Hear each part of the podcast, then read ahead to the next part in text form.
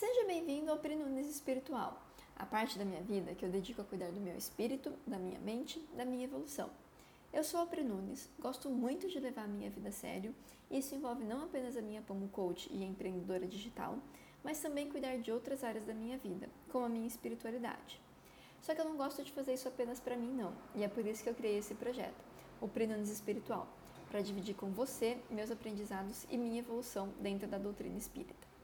Aqui você vai encontrar as principais sacadas que eu tive ao ler livros espíritas e neste episódio número 11 eu vou falar para você sobre o livro O Voo da Gaivota. Este livro ele é escrito pelo espírito Patrícia, psicografado por Vera Lúcia de Carvalho. Ele é o último de uma série de quatro livros e me encantou muito, muito, muito a narrativa, que acontece após a desencarnação de uma jovem de 19 anos, bastante evoluída espiritualmente. Neste livro, Patrícia está trabalhando ajudando desencarnados a conhecer mais o plano espiritual. E a narrativa central se dá em uma ajuda que ela vai fazer junto a um desencarnado viciado em drogas. O meu objetivo aqui não é fazer um resumo completo do livro, porque eu sei que isso você vai encontrar fácil na internet. O meu objetivo, na verdade, é despertar o seu interesse para que você leia esse livro. Então vamos lá que eu vou te passar as principais sacadas que eu tive durante essa leitura. No total foram três. A primeira sacada diz respeito à desobsessão. É feita uma linda narrativa sobre como os encarnados e desencarnados, via centro espírita, conseguem ajudar espírito na questão do vício das drogas. A narração central se dá em um espírito já desencarnado, como o ajudam, o ajudam a entender o processo que ele está passando através de uma regressão. É muito interessante ver o trabalho que eles fazem para mostrar àquele espírito como era a vida dele antes das drogas, como, ela, como ele era feliz como ele era completo antes das drogas. Também é feita uma narrativa sobre o encarnado viciado e tiram do personagem todos os obsessores desencarnados que estão o influenciando a consumir drogas. É tudo feito de uma forma muito lúcida, com uma narrativa bem gostosa de ler.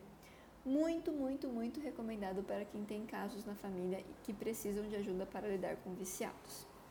A segunda grande sacada que eu tive diz respeito a ajudar por amor.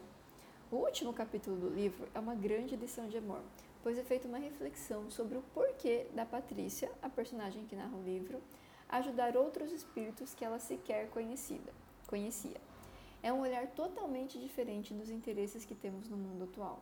E entender o quanto de humildade temos que ter para ajudar o próximo é uma grande sacada. Isso realmente me tocou profundamente, porque quantas e quantas vezes nós estamos dispostos a ajudar outras pessoas, mas sempre pensando e sempre tentando entender o que, que essa pessoa pode nos dar em troca. Praticar esse amor fraterno, ajudar sem esperar nada em troca, ajudar simplesmente porque temos capacidade de ajudar, é algo ainda bastante novo para mim e eu estou ainda me adaptando a como lidar com esse sentimento. E eu acho um sentimento muito nobre, praticado pela doutrina espírita. A terceira grande sacada que eu tive diz respeito à importância do momento da desencarnação. E eu vejo que é recorrente esse tema. Essa já é a quarta vez que eu estou falando nos últimos livros da própria Patrícia.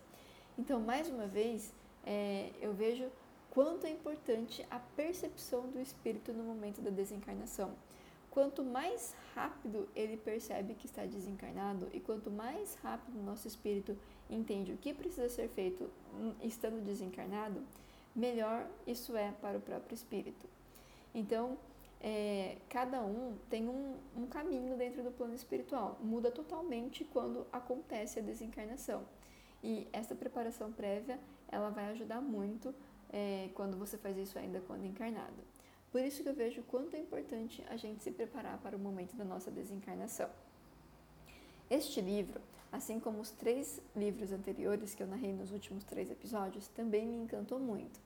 Foi o livro mais pesado da série, que eu achei dos quatro, mas mesmo assim com grandes aprendizados. Eu realmente estou bem viciada em conhecer a doutrina espírita através dessa leitura, porque é muito gostosa e viciante. Então, esse foi o 11 episódio do resumo de livros espíritas desse meu projeto, o Prenumes Espiritual. Eu espero que os meus aprendizados possam estar sendo úteis para a sua vida também. Então, se você gostou desse episódio, deixe um comentário aqui pelo canal que você está escutando. Sua opinião, sua sugestão e seu feedback são muito importantes para mim.